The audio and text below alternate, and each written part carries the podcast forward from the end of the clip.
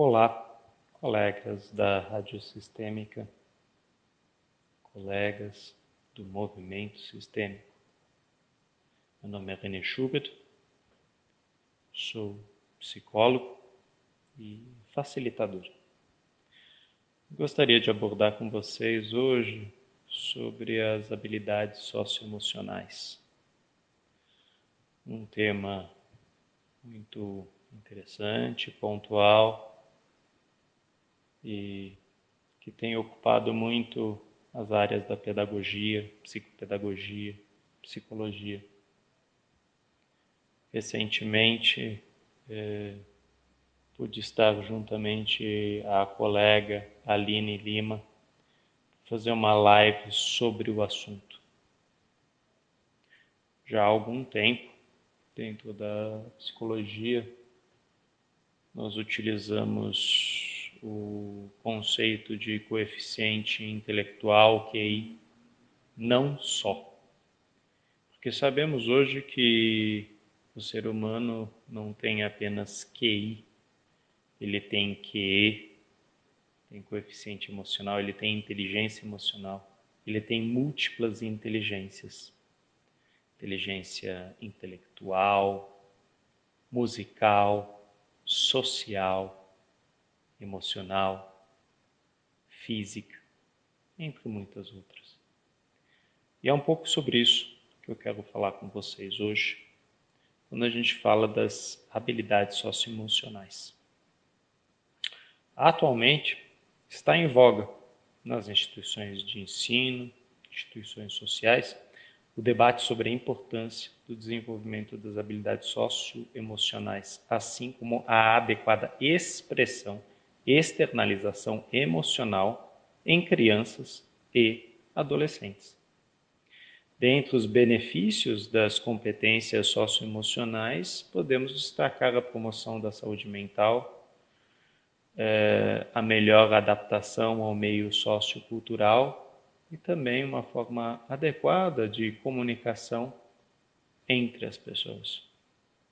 É muito importante o reconhecimento e diferenciação da dor, sofrimento, emoções e sentimentos, para melhor desenvolvimento de estratégias para lidar com situações tanto cotidianas como aquelas mais difíceis, desafiantes e delicadas. Na psicologia transpessoal, falamos, por exemplo, de quatro emoções básicas, quatro emoções fundamentais: raiva, medo, tristeza e alegria.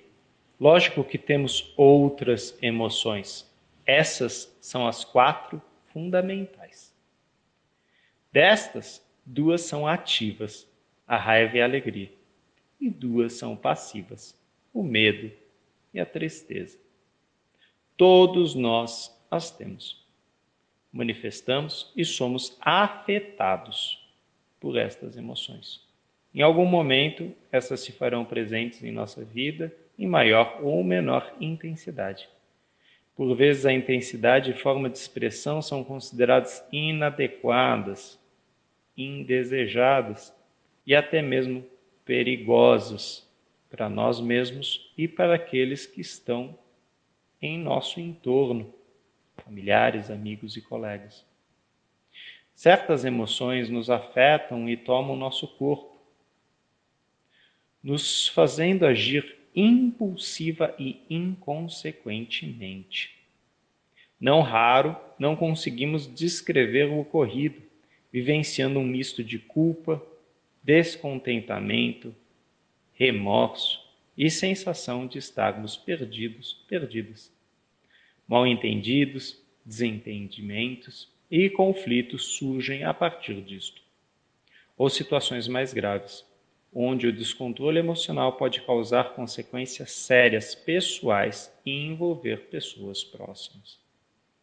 Quando somos estimulados a pensar no que aconteceu, como aconteceu e quais os efeitos disso a curto, médio e longo prazo, começamos a perceber, reconhecer e administrar melhor estas manifestações em nós mesmos e em nosso entorno.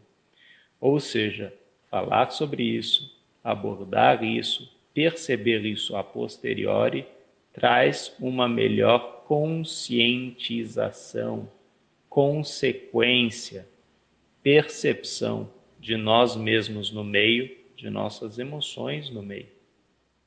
Dessa maneira, observação, nomeação, externalização e percepção interna são muito estimuladas no trabalho psicoterapêutico, em trabalhos de mentoria, trabalhos de coaching.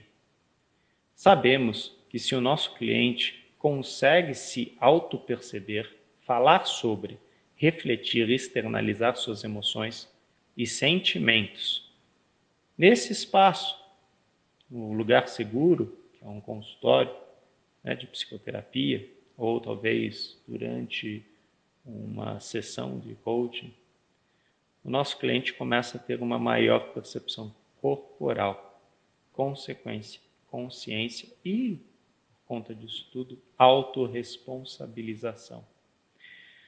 É uma forma de lidar melhor com os limites que o dia a dia nos impõe, com as frustrações advindas do meio externo, dos relacionamentos e vínculos que mantemos, e da dor trazida por algumas situações para as quais ainda somos incapazes, imaturos.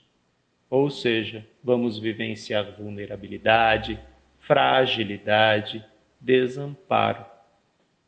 Saber perceber as emoções, conhecer seus caminhos em nosso corpo e ser, nomeá-las e vivenciá-las conscientemente, nos traz inteligência emocional e maturidade interpessoal é uma jornada, é um percurso, é uma caminhada de autodesenvolvimento, autocrescimento, autoconhecimento.